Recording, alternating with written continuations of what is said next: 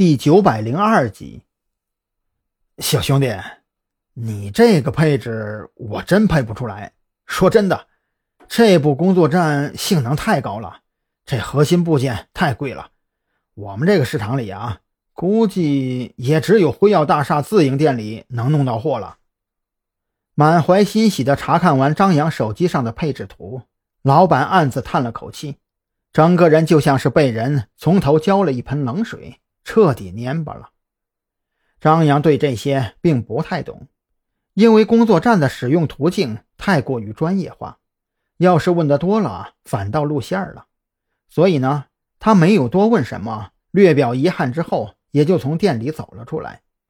拿着这份配置表，张扬又跑了其他几家店铺，而这些店铺的老板和之前那位说辞一模一样，要么极力推荐性能较差的工作站。要么就直接建议他去辉耀大厦自营的店铺碰碰运气。从第七家店铺出来之后，张扬心里略微松了口气。自己这样光明正大的拿着配置图到处求购，都难以凑齐配件。鬼佬越狱之后，想要在短时间内不被注意到，并且配出和他之前使用的性能较为接近的电脑和移动工作站，绝对不是一件容易的事情。这样一来，在鬼佬还没有恢复堪称恐怖的网络破坏力之前，抓到他的可能性就大大增加了。松了一口气的同时，张扬顺着走廊里的路标，朝着那家备受推崇的自营店走去。他想要看看，在这家自营店里能否配出这个等级的移动工作站。走到自营店门口，张扬就发现这家店铺和其他店铺的区别很大。首先，其他店铺面积最大的也就一百二十平左右，而且根据张扬观察，整个三楼有一百二十平面积的店铺，一只手就能数得过来。而眼前这家自营店，光是店内的走廊加起来都至少有五十平米了，还专门设有陪同人员等待休息的卡座和圆桌，而且店内所有出售的电脑配件全都是盒装新货。没有其他店铺里那些拆机的二手件。你好，先生，有什么需要的，您可以直接跟我说，我会帮您推荐性价比最高的配件。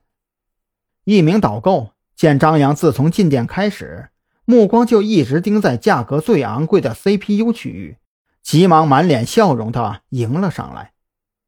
啊，呃，帮我看看这个配置，你们店里能组装出来吗？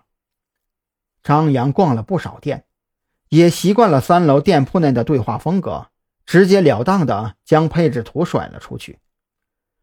导购员依然满脸笑容的接过张扬的手机，等他仔细看完这张配置图之后，顿时就不淡定了：“先生，您确定要按照这个配置来组装移动工作站吗？这个配置的每一个部件都不便宜，处理器和主板加起来最少三万。”而且店铺里没有现货，需要等待我们从上游供货商那里订货，可能需要等待一周到半个月之间。张扬听到这个报价也是愣了一下，三万块钱就能买个处理器和主板，那要是加上电源和其他零部件，不得破六万了？这玩意儿这么烧钱吗？